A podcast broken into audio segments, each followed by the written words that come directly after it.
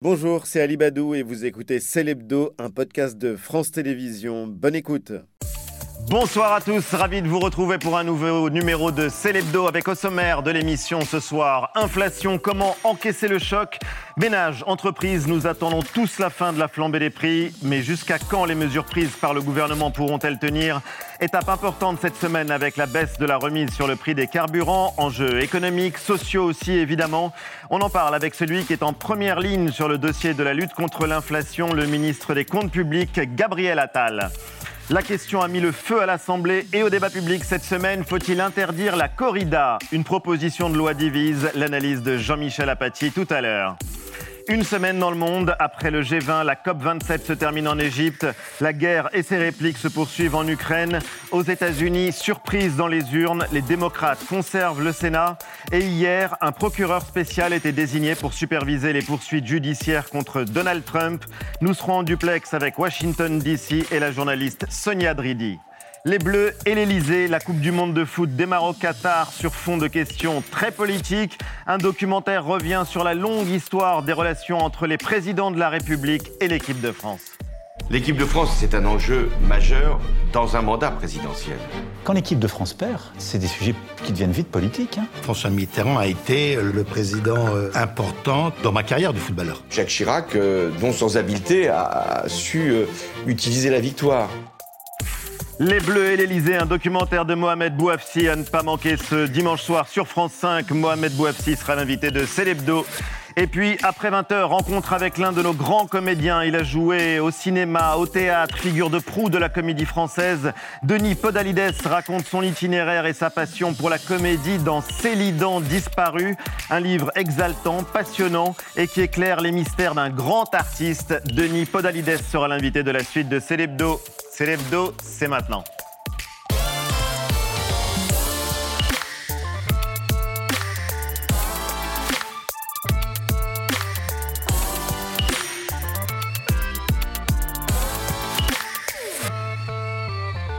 C'est l'hebdo avec Mélanie, Jean-Michel, Eva. Salut les amis. Bonsoir Ali. On retrouvera Antoine la semaine prochaine. Et vous êtes prêts pour demain pour euh, le match d'ouverture de la Coupe du Monde au Qatar? Tout le temps prêt. Tout le temps prêt Et vous les filles Bah Oui, bien sûr. Oui, évidemment. Bah, écoutez, en tout cas, la question fait débat. On en parlera tout à l'heure, évidemment. La flambée des prix de l'énergie, de l'alimentation, c'est le sujet du moment. Comment aider les Français à traverser l'épreuve en attendant le recul de l'inflation? Invité spécial dans Célébdo, le ministre des Comptes publics, Gabriel Attal. Bonsoir, et bienvenue Monsieur le Ministre. On l'attend tous, chacun d'entre nous, collectivement, les entreprises, les particuliers, le décrochage ou la baisse de l'inflation. Vous aussi, ministre des Comptes publics, vous l'attendez euh, avec fébrilité? Bah, On l'attend euh, évidemment comme tous les Français et j'ai envie de dire comme tous les pays du monde, puisque cette crise de l'inflation, elle frappe euh, l'ensemble de la planète, elle frappe toute l'Europe. Et l'enjeu, c'est d'arriver à passer ce cap. Moi, je pense qu'on est au cœur de la tempête, mais je crois que cette tempête ne nous emportera pas. Parce que d'abord, on met des moyens pour protéger du mieux possible les Français et les entreprises. On va y venir. Parce qu'on voit que notre économie euh, résiste quand même admirablement. On a encore une croissance positive dans notre pays. euh, Parce qu'on a que encore les Français des, consomment des malgré l'inflation, et on parlera de ce paradoxe tout à l'heure. Vous avez Oui. une idée de Parce que les entreprises investissent, parce qu'elles embauchent. Et Parce qu'on c'est- fait des est-ce que- j'essaye euh, aussi de voir ça. ça, c'est toutes les questions qu'on aura explorer euh, avec vous vous, avez- vous avez des pays qui font du déficit et qui n'ont pas euh, les résultats économiques dont on dispose aujourd'hui. On a créé 450 000 emplois depuis le début de l'année dans un temps de crise. C'est quand même, il faut le saluer. Et je ne dis, pas je dis pas ça pour euh, expliquer que tout va bien dans le meilleur des mondes. Évidemment, il y a beaucoup de Français qui galèrent, beaucoup d'entreprises qui galèrent, des collectivités locales. Et je ne dis pas que tout est grâce au gouvernement non plus. Euh, Je pense qu'on a des entrepreneurs, des entreprises, des salariés qui admirablement résistent. Mais je pense que c'est aussi important de le dire, parce que sinon, euh, on voit tout en noir et euh, on n'a plus trop de raisons d'espérer. Est-ce que vous savez quand, ou est-ce que vous avez une idée de quand l'inflation va décrocher? Aujourd'hui, le, le consensus euh, des prévisionnistes euh, internationaux, euh, les grandes institutions financières internationales, que ce soit le, le FMI, les euh, grandes banques centrales, Et ceux que vous écoutez, que vous suivez pour bah, en- bâtir en votre général, on projection regarde le consensus et ce consensus, quand même, euh, fait état d'une baisse de l'inflation dans le courant de l'année 2023. Maintenant, moi, je ne fais pas de politique avec une boule de cristal. Euh, et on a vu ces dernières années, que ce soit sur cette crise-là ou sur la précédente avec le Covid, qui est encore parmi nous, je le précise quand même, euh, on a vu que ces crises, elles peuvent nous surprendre. Donc je pense que l'important, c'est pas de chercher une boule de cristal, mais c'est de chercher une boussole. Et nous, notre boussole, c'est quand même de protéger au mieux les Français, évidemment avec une contrainte de finances publiques qui fait qu'on ne peut pas tout faire, mais qu'il faut faire le plus efficace possible. C'est ce qu'on cherche à faire en permanence. Alors partons d'abord de l'état des lieux, l'expérience qu'on fait tous quand on remplit son caddie euh, et quand on fait son plein. Il y a les statistiques. En octobre, la hausse des prix a atteint 6,2% sur un an, ceux de l'énergie près de 20%, ceux de l'alimentation, euh, il en était question dans C'est dans l'air, 12%. Avant de parler des mesures mises en place par le gouvernement pour atténuer ce choc de l'inflation, c'est un vrai choc, Michel-Édouard Leclerc disait craindre il y a quelques jours un tsunami d'inflation. L'expression, elle est extrêmement forte. Est-ce que vous la partagez? Vous parliez d'orage tout à l'heure. Tsunami. Non, mais d'abord, il faut écouter tous ceux qui sont des acteurs de la consommation dans notre pays, de l'économie. Et Michel-Édouard Leclerc en est un. Et donc, je pense qu'il faut se saisir de toutes les alertes pour adapter nos dispositifs. C'est vrai qu'il y a une inflation, et on l'a dit à l'instant sur les produits de, de l'alimentation. Et ça nous impose de continuer à prendre des mesures pour limiter au maximum l'envolée des prix. Et c'est notamment des mesures qu'on prend en direction des entreprises qui produisent, parce qu'elles font face à une augmentation elles-mêmes de leurs prix sur les matières premières ou sur l'énergie. Et si elles veulent survivre, elles, soit elles doivent le répercuter sur les prix qui sont payés par le consommateur, soit elles doivent se tourner vers l'État qui doit euh, les accompagner. Et c'est ce qu'on fait quand même sur les prix de l'énergie.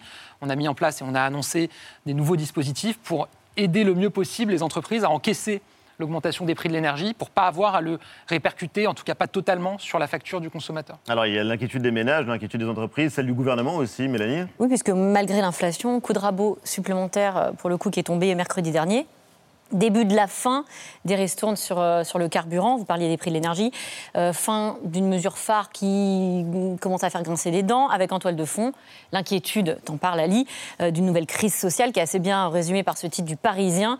L'exécutif craint le spectre des gilets jaunes, vous allez nous dire si, c'est vrai. Alors concrètement, juste ce qui a changé, donc mercredi dernier, je le rappelle, c'est les 30 centimes de remise par litre d'essence financés par l'État, et puis aussi les 20 centimes de ristourne par Total Énergie qui sont réduits à 10 centimes, voilà, on le voit là, euh, de remise par litre, avant de disparaître complètement. Ça, ça sera dès euh, le début de l'année euh, prochaine, dès janvier 2023. Conséquence, on l'a vu dès, dès, mardi, en fait, les gens se sont rués dans les stations-service pour essayer de profiter des dernières réductions pendant les, dernières heures, juste avant la, réduction de ces, de ces ristournes-là. Alors on a entendu quand même euh, Bercy euh, tempérer ses annonces puisqu'il y a eu euh, l'évocation d'une aide qui serait toujours possible, mais pour cette fois-ci cibler les gros rouleurs et les gros bosseurs. Alors vous allez nous dire ce que ça veut dire les, gros bosseurs. Est-ce que c'est toujours dans les cartons? Et à quoi ça ressemblerait très concrètement? Alors d'abord, il y a eu une augmentation très forte depuis plus d'un an maintenant du prix de l'essence, là aussi partout dans le monde. Et effectivement, on a fait le choix en 2022 euh, de mettre en place cette ristourne à la pompe qui aura permis sur l'année à un automobilisme moyen d'économiser autour de 120 euros et 40 euh, euros en plus avec la ristourne de Total. Mais on a toujours le verre à moitié plein. Bah, je pense que ça a été une mesure, en tout cas, de soutien au pouvoir d'achat. Euh, on a toujours dit que ça serait temporaire parce que ça coûte extrêmement cher. La ristourne carburant, elle aura coûté, sur l'année 2022, 8 milliards d'euros. C'est l'équivalent du budget du ministère de la Justice sur une année pour la ristourne. Elle finance le plein de tout le monde, euh, sans cibler ceux qui en ont le plus, besoin, sans cibler ceux qui prennent leur voiture parce qu'ils n'ont pas le choix pour aller travailler. Il y a aussi euh, des euh, voisins, c'est-à-dire des citoyens de pays voisins de la France qui viennent faire leur plein en France, qui venaient faire leur plein en France parce que c'était moins cher. Oui, des Belges, des Luxembourg, on peut le comprendre, des Allemands, mais moi je pense que le contribuable français n'a pas vocation indéfiniment à financer les pleins des voisins. Et donc il fallait sortir, et il faut sortir de ce dispositif. Moi je suis là pour dire la vérité en tant que ministre du Budget, on ne peut pas se payer une ristourne à vie. On n'a pas les moyens, et donc il faut aller vers un dispositif plus ciblé. Et donc c'est ce que le président et ce serait quoi ce dispositif Parce que vous avez eu une phrase justement euh, derrière l'automobiliste qui fait le plein. On en a vu les images et euh, Mélanie en parlait. Il y a le contribuable qui paye. Euh, en l'occurrence, vous préparez d'ores et déjà la fin des aides, la hausse des impôts et des aides plus ciblées. C'est ça? Parce que cette phrase, elle faisait justement référence à la ristourne, parce qu'il y a une ristourne carburant, effectivement, ça bénéficie à tout le monde, mais elle est payée par l'argent des Français. Ce n'est pas de l'argent magique qui tombe du ciel. Et donc, avoir un dispositif plus ciblé, ça alors, coûte moins cher. quels seront les critères? Le premier critère, c'est de travailler, déclarer des revenus d'activité. Vous posiez une question sur les gilets jaunes. Moi, je ne fais pas de parallèle parce que euh, les gilets jaunes, c'est un mouvement qui est né d'une décision euh, d'un gouvernement, en l'occurrence le gouvernement d'Edouard Philippe au début du précédent quinquennat, d'augmenter une taxe sur l'essence et donc de choisir d'augmenter lui-même le coût de l'essence. Là, je pense que les Français voient que partout dans le monde, partout en Europe, en tout cas, euh, l'essence l'essence augmente. En revanche, je pense qu'il y a un mouvement dans le pays, en tout cas il y a dans le pays beaucoup de Français de classe moyenne, ou juste en dessous de la classe moyenne, mais qui travaillent, qui ont du mal à joindre les deux bouts et qui ont le sentiment euh, qu'on aide toujours les autres et jamais euh, eux.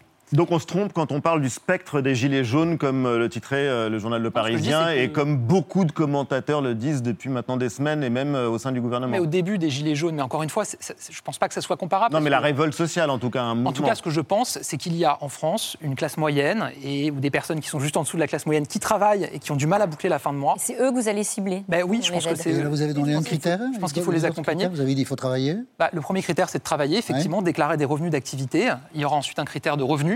Donc ça, c'est ce qu'on est en train de euh, calibrer. Ce serait voudrait que, euh, c'est ce qu'a dit la Première ministre, c'est que euh, la moitié des Français qui travaillent, évidemment la moitié de, de ceux qui ont les, revenus les, moins élevés, puissent bénéficier de l'aide. Et puis ensuite, la troisième réflexion qu'on a, c'est de mettre en place un critère de distance pour utiliser son véhicule pour aller travailler ou pas, qui pourrait donner lieu à une bonification. Et évidemment, euh, parce que moi, je. C'est qui sera adressée à ces ménages-là Non, c'est une aide directe qui sera versée euh, sur euh, les comptes bancaires. Et ce que je veux dire aussi, c'est qu'on travaille beaucoup sur cette aide pour que ça ne soit pas une usine à gaz. Parce que j'entends aussi beaucoup les Français qui disent souvent c'est hyper compliqué de bénéficier de vos aides. Donc là, ça sera un portail. Vous rentrez votre numéro de télé déclarant. Ça permet de savoir si vous avez bien des revenus d'activité, si vous êtes dans les plafonds.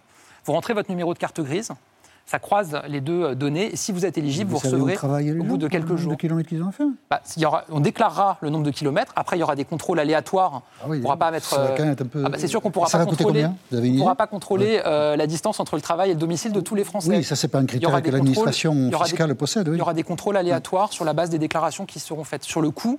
L'enveloppe globale, oui. Ce que j'ai budgété moi dans le budget 2023, c'est 1,6 milliard millions d'euros pour mettre en place des dispositifs de soutien face euh, à l'envolée des prix euh, de l'énergie. Et donc euh, cette aide, elle consommera tout ou partie de cette enveloppe. On peut imaginer que cette enveloppe finance aussi d'autres aides. Je précise que là, on parle que de l'essence. L'essentiel des augmentations budgétaires l'an prochain, pour limiter la facture des Français sur l'électricité et sur le gaz. Oui, parce qu'il y a plusieurs dispositifs. Il y a le bouclier tarifaire, il y a les aides pouvoir d'achat, il y a eu cette enveloppe de 45 milliards d'euros qui a été votée euh, dans le budget pour aider les ménages à payer les factures de gaz et d'électricité euh, l'année prochaine. Il y a le paquet pouvoir d'achat de 25 milliards d'euros qui a été débloqué euh, cet été. C'est vrai que ce sont des sommes. Comment est-ce qu'on les qualifie de faramineuses? Vous diriez faramineuses? C'est massif. mais je vais vous dire, oui. Mais faramineuse, c'est excessif. Ben, en fait, je pense que c'est un bon choix économique aussi, c'est un bon choix budgétaire à la fin. Euh, moi, je préfère investir pour protéger euh, que payer pour réparer. Si on ne mettait pas le paquet euh, pour soutenir notre économie, pour qu'elle puisse tenir, que les Français puissent continuer à consommer, que les entreprises puissent continuer à tourner, derrière, on devrait payer plus pour le chômage partiel qu'on verserait aux entreprises qui pourraient plus payer leurs factures, ou pour le chômage tout court des Français qui perdraient leur boulot. Moi, je préfère qu'on mette de l'argent pour permettre à notre économie de continuer à tenir, plutôt que euh, se dire bah, on n'a pas les, moyens, on ne peut pas le faire, et derrière devoir dépenser de toute façon pour réparer les dégâts économiques. Alors vous avez annoncé un chèque énergie exceptionnel. on sait qui aura droit en l'occurrence. Est-ce que vous avez plus de détails d'ailleurs sur le dispositif? Oui, c'est la, donc la Première ministre qui l'a annoncé. Il sera versé dans le mois de décembre. Là, c'est la moitié des ménages qui vont le toucher. C'est près de 12 millions de, 12 millions de, foyers en France.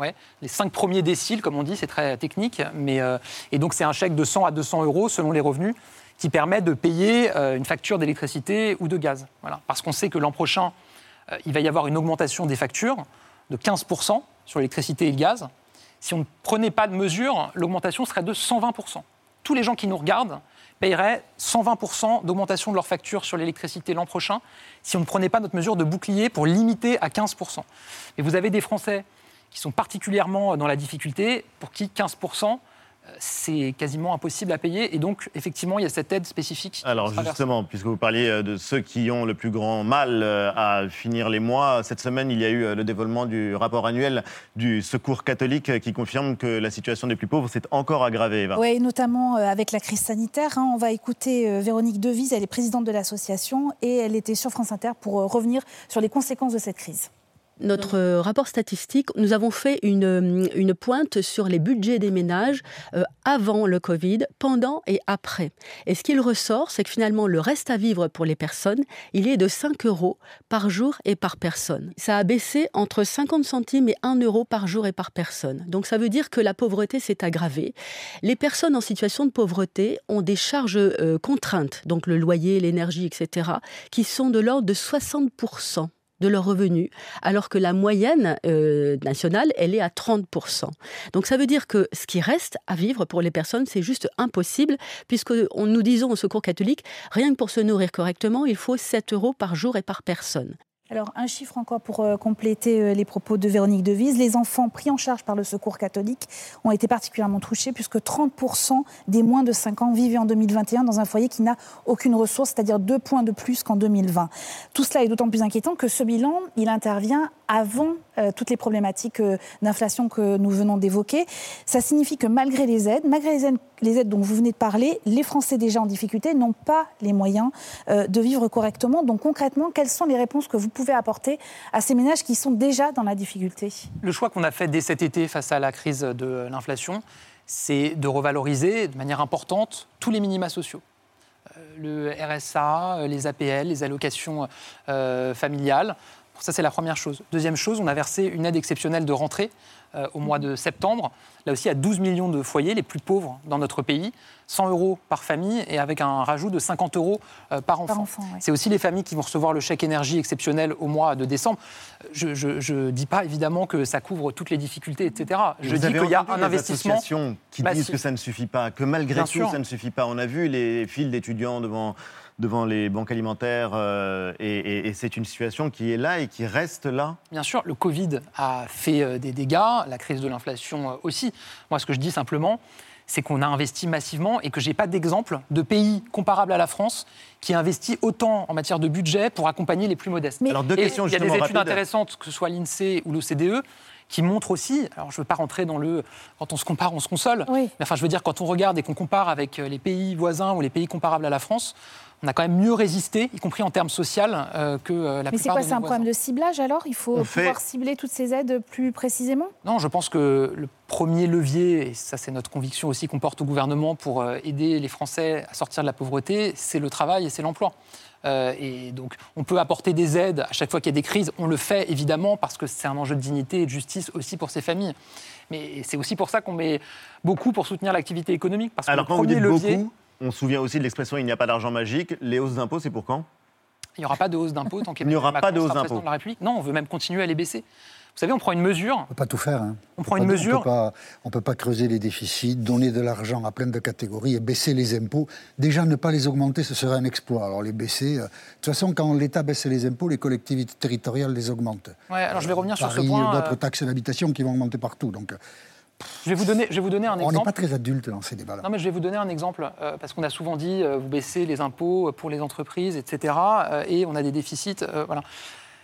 On a baissé l'impôt sur les sociétés de 33% à 25% sur les cinq dernières années. Depuis que le taux est à 25%, on collecte plus d'argent avec l'impôt sur les sociétés qu'à l'époque où il était à 33%.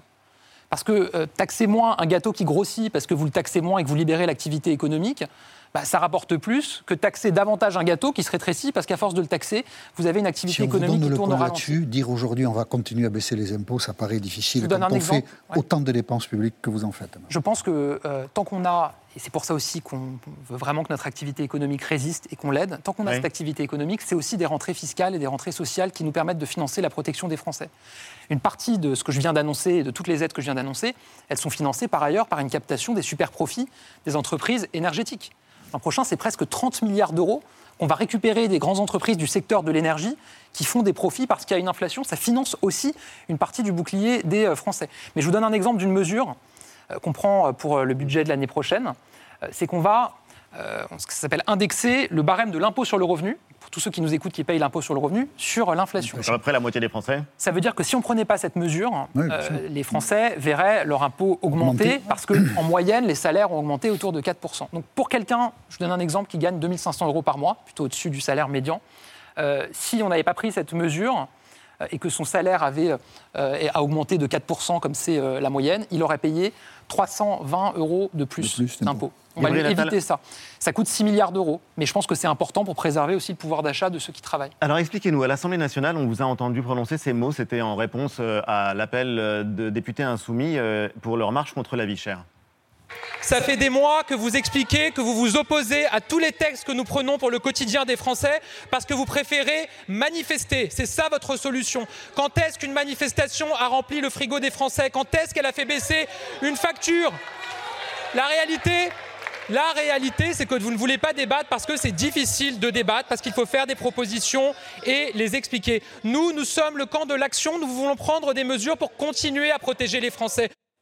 Pour le résumer brutalement, euh, vous souriez vous-même oui, parce que j'ai eu l'occasion de. Ces mots, j'ai eu l'occasion de. ne remplit pas un frigo. J'ai eu l'occasion de réagir, effectivement, parce qu'on m'a interrogé et j'ai dit que ce que je voulais dire, c'est jamais une de vos manifestations à la France insoumise n'a rempli le frigo. Je sais très bien qu'il y a eu des mouvements sociaux d'ampleur dans notre pays qui ont permis des conquêtes sociales, des droits sociaux en plus pour, euh, pour les Français. Mais je souriais aussi parce que je me rappelais ces débats qui ont été euh, des débats assez houleux. En l'occurrence, là, on présentait le budget oui. pour en débattre avec le Parlement. Et la France insoumise avait déposé une motion de rejet, c'est-à-dire euh, elle voulait euh, voter, faire voter le Parlement pour qu'on ne puisse même pas rentrer dans le débat et qu'on rejette le budget avant même qu'il puisse être examiné. Donc ça a été un débat un peu tendu. Deux questions. Je euh, leur disais justement, c'est pas en rejetant un texte, un budget et en allant dans la rue que vous allez remplir le frigo des Français. Alors Noël approche. Est-ce que les villes, les commerces doivent renoncer aux guirlandes lumineuses, aux décos qui font que les villes s'enchantent mais qui consomment énormément d'électricité? Qu'en pense le ministre des Comptes publics? Je pense qu'on est euh, tous euh, engagés au niveau euh, pas de langue de bois. Non, mais enfin, on est tous engagés dans un mouvement. On doit faire des économies d'électricité, des économies d'énergie. Maintenant, je pense que chaque ville peut voir ce qui lui permet d'économiser de l'énergie. D'autant qu'en janvier, on risque de manquer d'électricité. Oui, mais je pense en plus que maintenant, il y, a des, décorations qui consomment peut-être moins d'énergie. Ça, je ne suis pas un spécialiste, mais je pense que chacun doit être aussi responsable. Ce n'est pas l'État qui doit dire, à mon avis, à toutes les communes, vous enlevez vos guirlandes, etc. Je pense que tout le monde a bien compris qu'il fallait faire baisser euh, la consommation pour des raisons, effectivement, euh, pour empêcher qu'on se retrouve en pénurie, euh, et aussi pour des raisons de coût. Vous avez beaucoup de collectivités aujourd'hui qui, de toute façon, réduisent leur consommation parce que ça coûte très cher et qu'elles n'ont pas le choix. Encore une question sur un dossier explosif, les retraites. Quand est-ce que le calendrier sera présenté? C'est janvier prochain? Je pense qu'on présentera, là on est en pleine concertation avec les partenaires sociaux, je pense qu'on présentera les grands axes de la réforme euh, d'ici au fait et que le texte sera présenté en Conseil des ministres au début du mois de janvier. Et donc il sera appliqué à l'été 2023, l'engagement sera tenu, l'engagement du président de la République Oui, c'était euh, l'engagement dans le cadre de la campagne présidentielle. Avec voté avec le 49-3 alors, donc, ça, part de temps pour la J'en suis pas sûr, j'en suis pas sûr parce que. peut-être? bah, Quand je regarde euh, les partis politiques qui se sont engagés sur cette réforme, il y a la majorité présidentielle, il y a aussi les LR. Euh, leurs candidates pendant la présidentielle, euh, leurs députés pendant les élections législatives. Ils ont appelé à cette réforme. S'ils sont cohérents avec leurs engagements, et je pense, en tout cas j'espère, avec leurs convictions, il devrait y avoir une majorité pour voter ce texte. Parole d'un ancien homme de gauche, donc, euh, qui espère les voix de la droite pour voter le texte, en tout cas. en tout cas, j'espère les voix de ceux. Bon résumé de la situation. J'espère les voix de ceux qui veulent permettre à notre système de continuer à fonctionner. On a un déficit qui est prévu à moyen et à long terme et qui, oui, veulent susciter l'activité économique dans notre pays. C'est aussi l'enjeu de cette réforme. Vous restez avec nous, Gabriel Attal, politique toujours. Tout de suite, Jean-Michel. Étonnant, non Silence Silence pour la France Nous devions être désormais euh, gentils avec les gentils et être méchants avec les méchants. Moi, c'est pareil, hein. je suis pas non plus d'accord avec tout ce que dit Mélenchon. Ça m'en touche une sans bouger l'autre. Ah là là, ces insoumis, ils sont infernaux. Donc, je ne suis pas sûr que, euh, honnêtement, les nattes de Greta m'aillent super bien.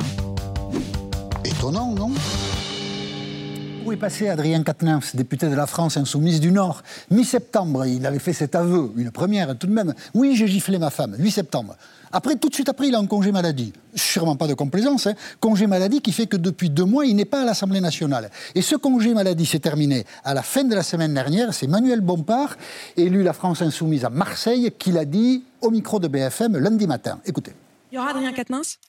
Euh, ça, je sais pas encore. Euh, écoutez, Adrien Quatennens, c'est très simple. Euh, son arrêt maladie s'est terminé puisqu'il était en arrêt maladie à l'Assemblée nationale euh, la semaine dernière.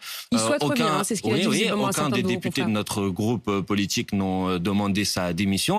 Mais cette semaine, personne ne l'a vu à l'Assemblée nationale. Alors est-ce qu'on le verra la semaine prochaine? Qu'il sache, Adrien Quatennens, que s'il revient à l'Assemblée nationale, il ne sera pas bien accueilli, même par ses amis. Écoutez Fabien Roussel, patron des communistes. J'élève mes enfants comme ça, peut-être comme chacun d'entre vous. On ne frappe jamais une femme. Jamais, même avec une rose. Je ne parlerai pas à un de mes enfants, je ne parlerai plus à un de mes enfants si euh, demain il, était, euh, euh, il avouait avoir commis de tels actes. A signalé qu'il y avait aujourd'hui dans les villes de France et à Paris aussi une manifestation contre les violences faites aux femmes et que le nom d'Adrien Quatennens a été prononcé pas de manière très positive par tous les participants de cette manifestation. Ils étaient, oui, elles étaient euh, à peu près 220 000 et un dossier explosif et clivant aussi, euh, Jean-Michel. La corrida Corrida, pour ou contre proposition de loi d'Émeric Caron, euh, élu député de la France Insoumise, lui, à Paris. Alors, la proposition de loi a été rejetée en commission des lois cette semaine, mais elle sera discutée jeudi prochain à l'Assemblée nationale. Alors, pour ou contre C'est le grand débat. Demain, dans le JDD, 200 élus ou anciens élus, dont Christophe Castaner et Bruno Retailleau, puis encore beaucoup d'autres élus, signent une tribune dans le journal du dimanche pour défendre les traditions, donc la corrida, face à l'éco-totalitarisme, il l'appelle comme ça, parmi les défenseurs de la corrida, votre collègue au gouvernement, Éric Dupont-Moretti, qui a dit qu'il interviendrait dans ce débat. Euh, c'est un aficionado. Il aime la corrida. Avant d'être ministre, nous sommes en 2017, Éric Dupont-Moretti, à Nîmes, euh, juste avant d'assister à une corrida, la défendait comme ça. La souffrance animale, elle existe, c'est une réalité absolue, mais elle doit être relativisée. Et ce qui me choque au plus profond de ce que je suis, c'est que l'on puisse la comparer à la souffrance humaine. C'est insupportable, c'est intolérable, mais dans quelle époque vit-on? Dans quel monde vit-on? Alors, on ne va pas comparer la souffrance animale et la souffrance humaine, mais nous allons parler tout simplement de la souffrance du taureau. Le taureau, il est élevé dans des grands espaces en Espagne ou en France, en Estrémadour ou dans la Camargue il est en liberté pendant 5 ans, et puis un jour des hommes viennent, le prennent, le mettent dans un camion et l'amènent dans une arène. Il y a à peu près une vingtaine d'heures qui euh, séparent le taureau de sa liberté absolue à euh, sa mise à mort dans une arène. Le taureau, c'est 5 ans, il a 5 ans en général, 500 kilos de muscles, une boule d'énergie, vous voyez la photo là. S'il est mis comme ça face au taureau, le taureau il est découpé en rondelles. Donc, le torero. Le torero est découpé en rondelles. Donc, parlons de la souffrance du taureau. On présente d'abord au taureau un picador. Un picador, c'est un monsieur qui est monté sur ce cheval, un cheval lourd, 650 kilos. Le taureau lui fonce dessus, parce qu'il demande bien ce qui se passe et ce qu'on lui veut, le taureau. Et le picador, vous voyez la pique là, il y a un bout d'acier de 20 cm au bout de la pique, il enfonce ça dans le taureau. Et puis il l'enfonce. Hein. On voit le sang gicler quand on assiste à une corrida. J'ai assisté à des corridas. Et là, ce que cherche à faire le picador, c'est à sectionner les muscles du cou pour que le taureau baisse la tête et le taureau baisse la tête. Parce que si les cornes étaient droites, le taureau, il est muerto. et le torero, il est muerto, je vais y arriver. Et le taureau, du coup, est aveuglé. Parce qu'il ne regarde plus que ses sabots. Alors il voit bien qu'il y a un guignol devant lui, mais il ne voit pas ce qui se passe. En fait, ça c'est la première étape. Et la deuxième étape, c'est les banderilles. Alors les banderilles, c'est l'aspect le plus joli de la corrida parce qu'on a l'impression de danseurs qui plantent des banderilles sur le taureau. Vous voyez les pointes d'acier qui font 5 cm, on les rentre dans le dos du taureau, 6, pour réveiller le taureau. Parce que le traumatisme que subit le taureau, nous parlons de la souffrance du taureau, monsieur Dupont-Moretti, le traumatisme que subit le taureau est tel qu'avec ces banderilles-là, on cherche à susciter chez lui la dernière énergie qui lui reste pour faire face au torero pendant à peu près 10 minutes, des passes comme ça. Le taureau est à ce point souffrant que très souvent, je l'ai vu, parce que j'ai assisté à des corridas, le taureau est victime d'une hémorragie et le sang lui sort par la bouche. Ça gicle par la bouche.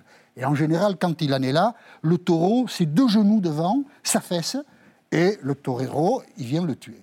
Eh bien, on peut garder ce spectacle et le défendre pour lutter contre l'éco-totalitarisme, comme le disent Christophe Castaner et Bruno Retailleau, mais on peut aussi interdire définitivement ce spectacle, parce que si on ne compare pas la souffrance humaine et la souffrance du taureau, monsieur le garde des Sceaux, le taureau souffre quand même beaucoup plus que vous ne semblez l'imaginer. Votre position, Gabriel Attal? Moi, euh, j'ai un rapport compliqué à la corrida. Moi, je, je, suis assez engagé sur la question du bien-être animal. Quand j'ai été élu député, je veux dire, porter des amendements, y compris contre le gouvernement d'Édouard Philippe euh, à l'époque, quand j'étais député, sur. Et d'ailleurs, on a abouti hein, interdiction du broyage des poussins, euh, interdiction de la castration à vif des porcelets, mise en place des caméras dans les abattoirs, interdiction des élevages de visons en France. Il y a eu beaucoup de progrès ces dernières années sur le bien-être animal. animal. Et sur la corrida, j'ai un rapport personnel compliqué, puisque j'ai un, mon papa qui est décédé il y a 7 ans, qui m'emmenait beaucoup dans les corridas quand j'étais petit, il aimait beaucoup. C'est beaucoup de souvenirs. Et donc, j'avoue avoir du mal à être euh, très objectif. non, mais du coup, sur, euh, sur la question. Vous n'avez pas à être objectif. Donc, a priori, vous êtes plutôt pour que ça continue. Ce que je sais aussi, euh, Ali Badou, et d'ailleurs les acteurs de la corrida le disent, c'est qu'avec l'évolution sociétale, les nouvelles générations qui arrivent, c'est une pratique qui, je pense, a vocation, en tout cas pense-t-il, à s'éteindre naturellement Est-ce qu'il faut euh, interdire d'office au niveau national tout de suite ou se dire que progressivement c'est une pratique qui, peut-être avec de moins en moins de spectateurs, va s'arrêter naturellement, comme d'autres pratiques par le passé ont pu s'arrêter C'est ce que vous espérez C'est le débat. Cette semaine, en tout cas, l'humanité a franchi un cap euh, symbolique. Regardez cette photo, euh, Gabriel Attal, c'est celle du petit Damian. Damian, il est né mardi soir à minuit à Saint-Domingue, en République dominicaine. Damian, qui a été choisi par les Nations Unies pour symboliser le passage de la barre des 8 milliards d'habitants sur la planète Terre, 8 milliards de terriens. Tout de suite, une semaine dans le monde.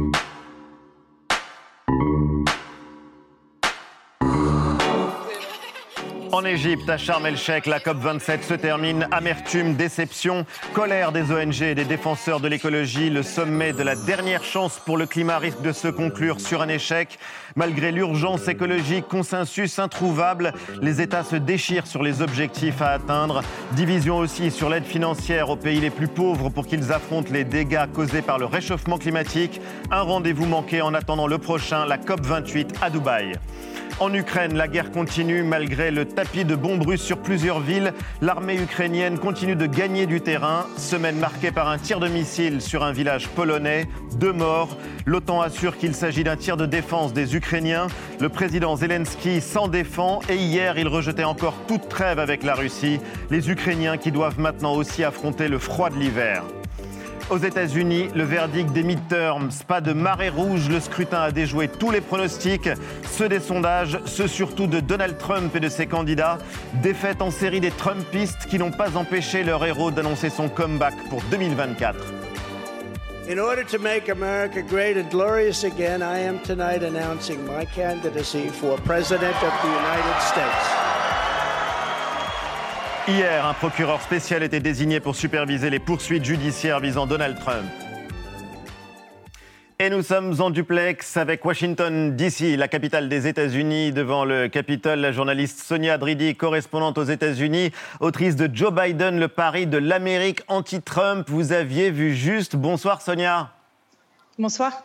Merci d'être avec nous dans Célébdo ce soir. On a entendu aujourd'hui la fureur de Donald Trump qui est menacé, peut-être plus menacé que jamais d'être euh, poursuivi en justice. Il a parlé d'abus atroces, d'abus de pouvoir et même de chasse aux sorcières.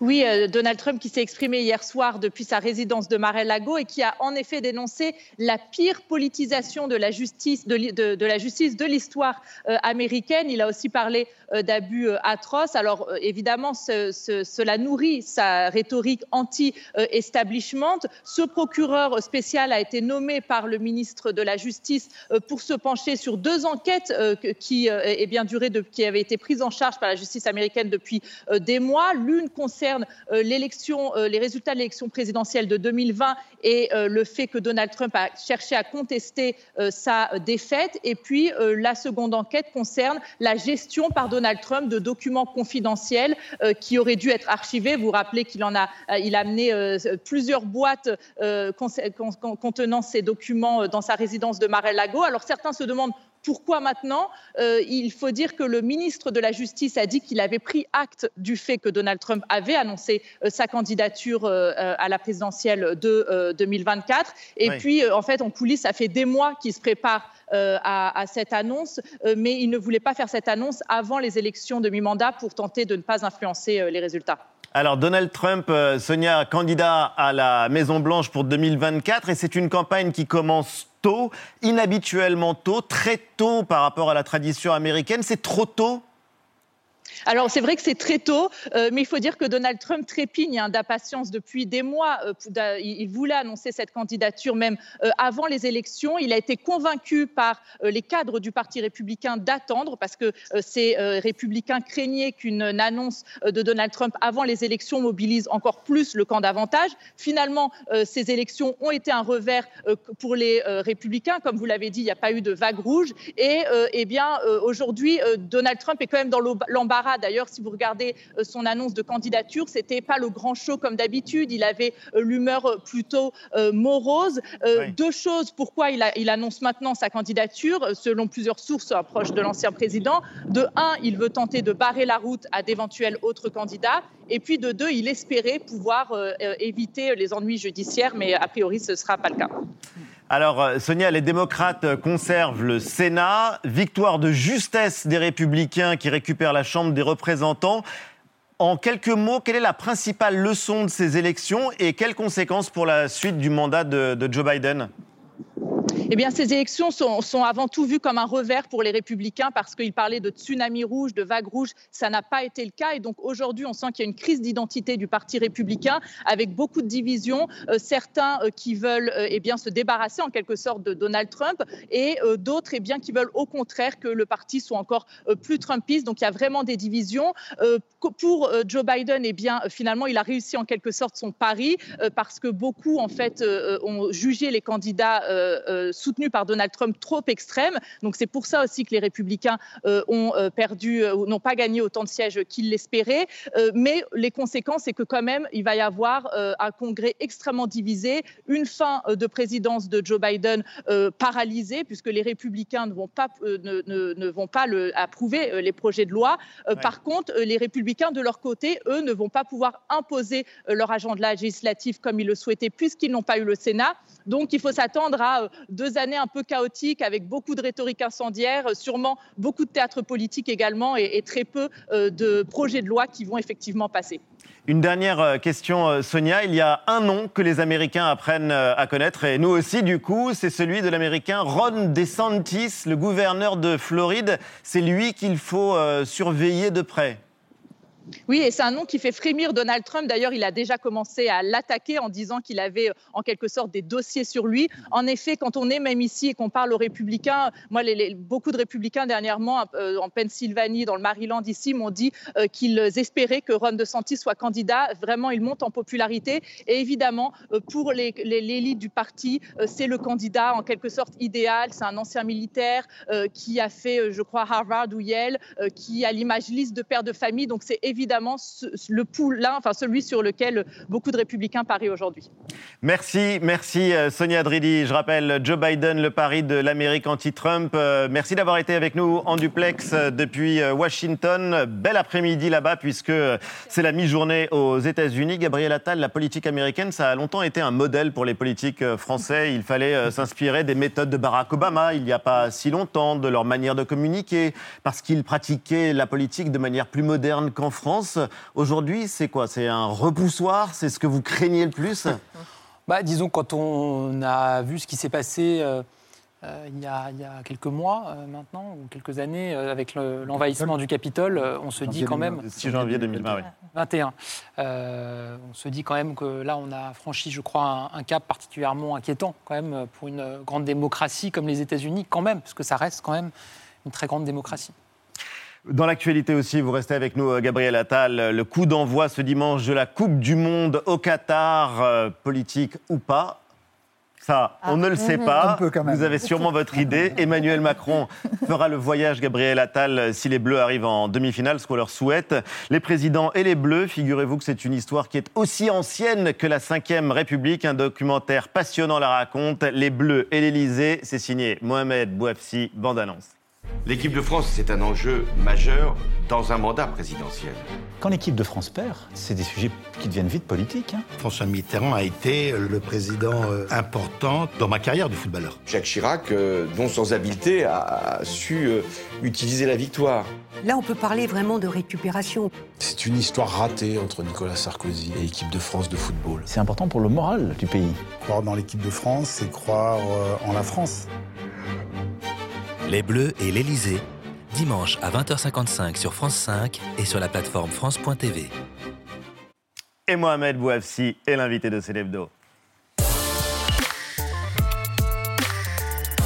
Mohamed et bienvenue les présidents de la République et le foot, camarades, c'est à vous. Euh, documentaire à voir et à voir absolument euh, Gabriel Attal alors que jamais une Coupe du Monde n'a suscité autant de polémiques. Euh, Mhm. Nombreux appels au boycott, les discussions continuent pour savoir si le président de la République a eu raison, Mohamed. Il ne faut pas politiser le sport.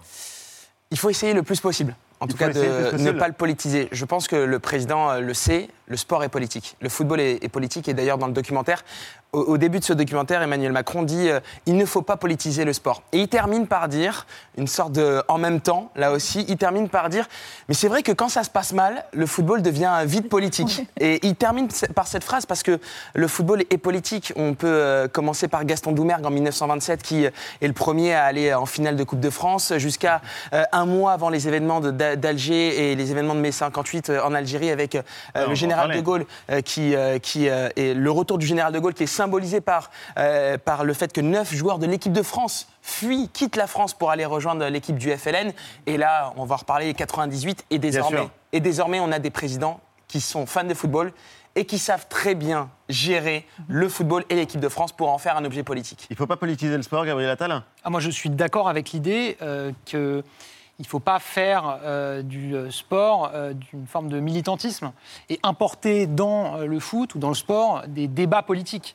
Après, c'est politique au sens où bah, c'est ne serait-ce que parce que c'est ce qui fédère aussi un peuple derrière Ouais. son drapeau. Il y a quand même assez peu d'occasions désormais euh, où on voit euh, des Françaises balader dans la rue avec euh, le drapeau tricolore peint sur la joue. la France gagne. Ou... Ouais, en tout cas quand il y a un Non, non, match. mais je le dis en match. souriant, mais en l'occurrence, la question après le match, politique. parfois, le, le drapeau un peu coulé euh, sur la joue, mais Vous euh, savez que la question politique, elle est présente et pour des questions plus graves, en l'occurrence, il y a le sort des ouvriers qui ont construit les stades et les infrastructures au Qatar. Il y a la question écologique, évidemment, la question des, des droits humains. mais est-ce que le capitaine de l'équipe de France doit porter un brassard aux couleurs arc-en-ciel avec écrit One Love Euh, C'est un brassard contre les discriminations pendant les matchs Oui, ce sera le cas du capitaine allemand Manuel Neuer.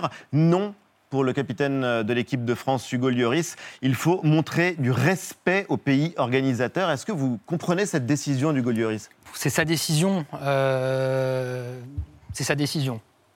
C'est sa décision. Ouais. Donc vous ne la partagez pas Comment? C'est pas très courageux. quoi. Moi, je ne suis pas là pour faire la leçon aux joueurs de foot. euh, C'est sa décision. J'en dirai pas plus.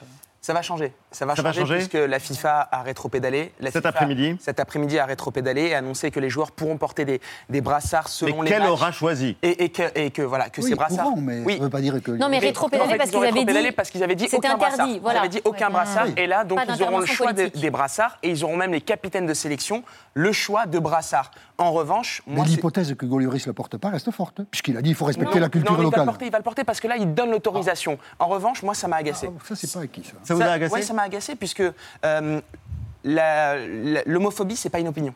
C'est pas une, opinion, c'est un délit. Et donc, en disant ça, Hugo Loris aurait pu faire comme Benjamin Pavard, un autre joueur de l'équipe de France, dire je comprends les appels au boycott, je comprends les, les, euh, les inquiétudes qui, qui reposent sur cette compétition, mais je donnerai mon opinion après la Coupe du Monde pour ne pas déstabiliser l'équipe de France. Aujourd'hui, quand on sait que 6500, euh, 6500 personnes ont perdu la vie sur les chantiers du Qatar, Hugo Loris pouvait très bien s'arrêter.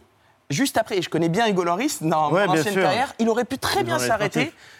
juste après, il y a les recommandations du président de la Fédération française de football, on va s'arrêter. Il n'avait pas besoin de dire qu'on est obligé de respecter les traditions, les coutumes du Qatar. On peut très bien euh, aller dans un pays et dire il faut que ça change, il faut que ça, s'améliore. Surtout un pays où l'homosexualité, pour le coup, est un crime. On sait que l'homophobie est un délit en France, mais l'homosexualité est un crime au Qatar. Mais on va revenir à votre documentaire parce que c'est vrai que les Bleus et l'Elysée, c'est une histoire qui est passionnante et c'est une histoire au temps long, euh, vous venez de le dire.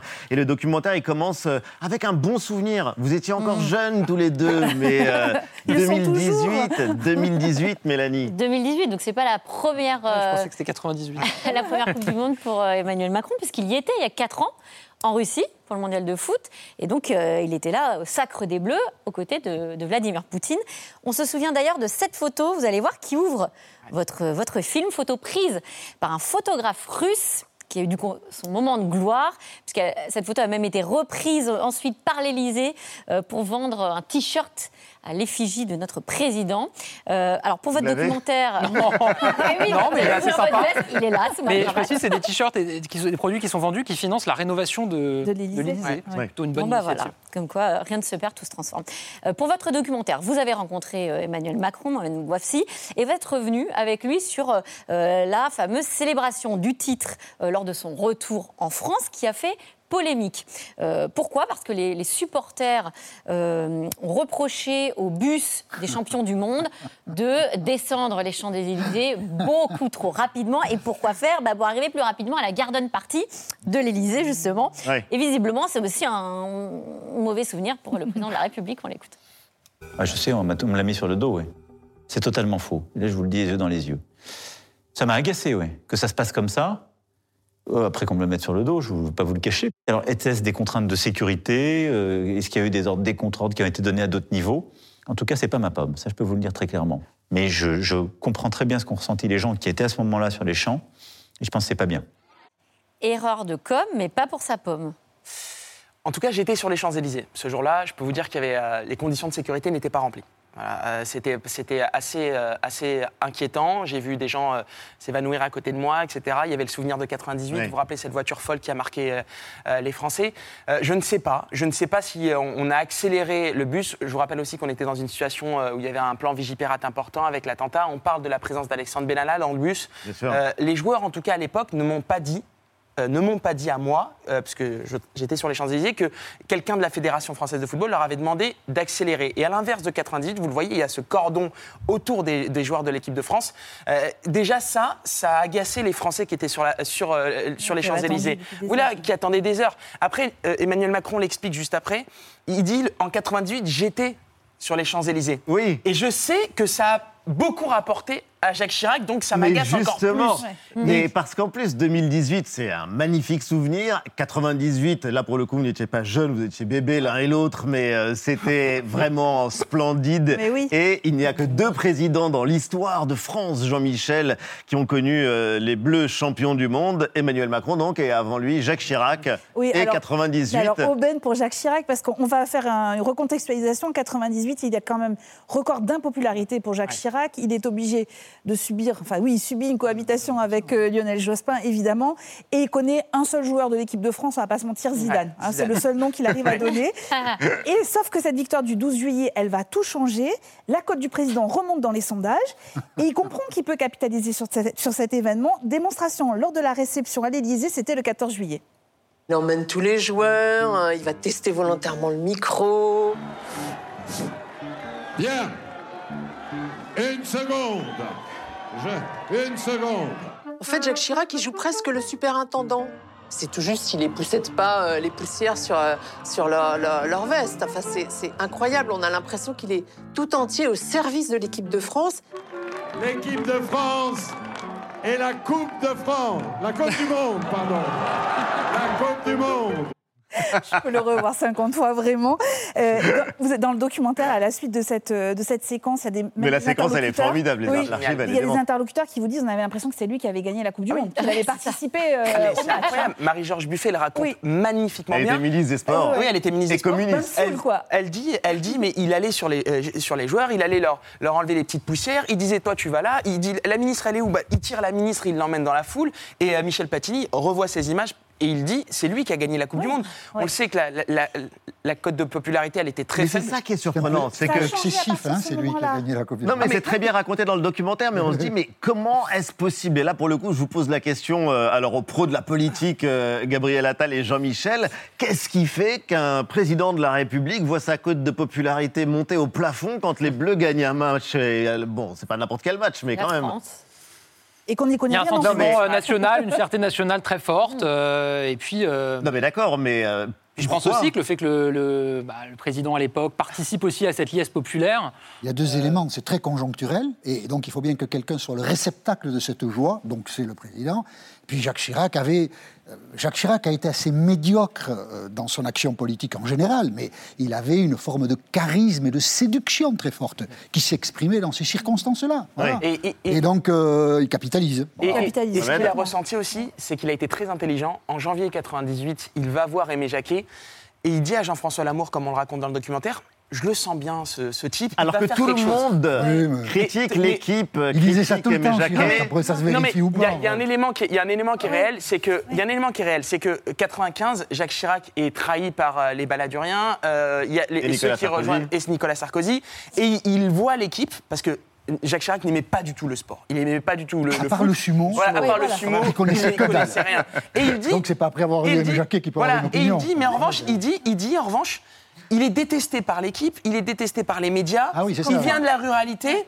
Hein, il me fait penser à ma pomme en fait. Et il Ah dit oui, à Jean-François Lamour, on va essayer de le soutenir. Et alors qu'il ne comprend rien, il va aller voir à Tignes euh, en préparation de la Coupe du Monde, il est, il est dépassé face aux joueurs. Et, et dès qu'il va remettre la Légion d'honneur, et il le raconte, et on a retrouvé la séquence, s'il n'y a pas le son, il dit à Aimé Jacquet, il lui, il lui met la Légion d'honneur et lui dit mort au con. Voilà. Et, donc, et en fait, il était, il était assez romanesque avec, avec Aimé Jacquet.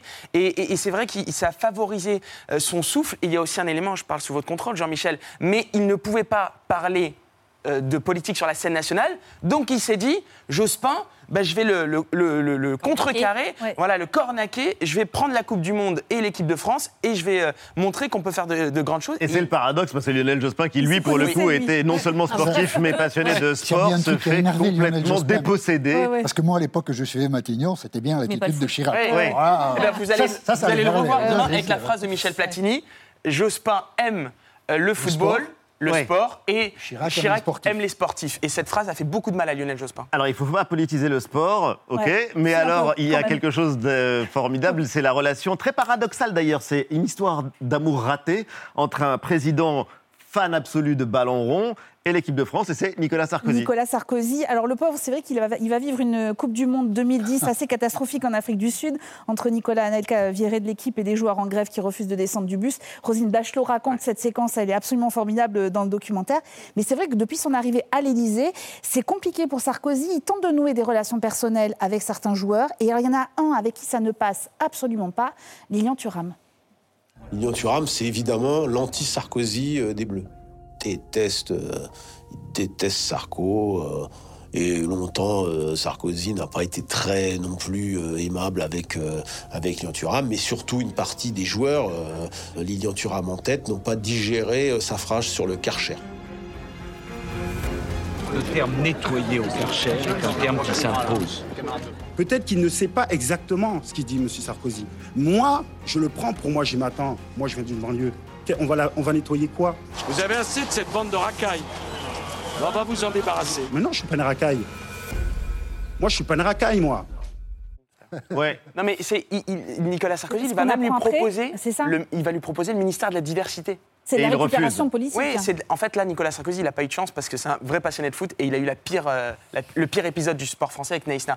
Mais là, c'est l'exemple parfait de la récupération politique parce que Nicolas Sarkozy, il adorait attaquer, mais il adorait aussi charmer. Et il va même convoquer euh, Lilian Thuram en 2007 et il lui dit bon, on oublie tout, on, est- on oublie l'épisode des racailles et je vous propose le ministère de la diversité. Et vous découvrirez la réponse de, de Lilian De Thuram Lilian demain, Thuram. elle est savoureuse. Et c'est à ne pas manquer, c'est donc euh, réalisé par Mohamed Bouassi et Dimitri Kefelek. D'un mot, qu'est-ce qui vous a donné l'idée de ce documentaire? Deux choses, c'est que j'ai- d'abord, je suis passionné de, foot et de politique, donc ça réunit mes deux passions. Et je suis nostalgique des soirées d'antan qu'on regardait avec notre grand-mère, avec notre grand-père, avec notre père, avec notre mère, avec euh, désormais avec un fils ou un- une fille. Et on va voir 82, France-Allemagne, on va voir 98, on va voir 2018. Et surtout passer une soirée en- ensemble, en famille, autour d'une pizza et revoir des scènes de liesse et de joie, parce que Bon. ça nous manque dans notre société. Vous avez prévu une soirée pizza au ministère? Bah, ça fait assez envie, donc euh, je, vais, je vais essayer de le voir. En tout cas, on vous le conseille. Merci euh, Gabriel Attal d'avoir été l'invité de Célébdo. Merci Mohamed, les Bleus et l'Elysée. C'est donc réalisé avec Dimitri Kefelec. C'est ce dimanche à 20h55 sur France 5.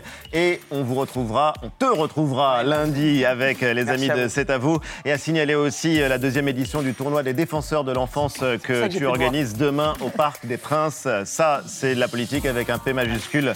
Et euh, merci euh, les amis. Célébdo continue juste après la pub. Vous restez avec moi.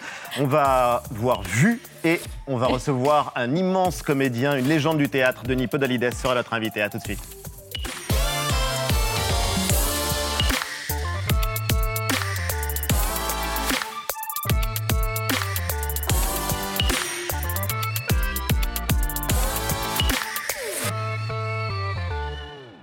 C'était Célébdo, un podcast de France Télévisions. N'hésitez pas à vous y abonner. Vous pouvez également retrouver les replays de l'émission en vidéo sur France.tv.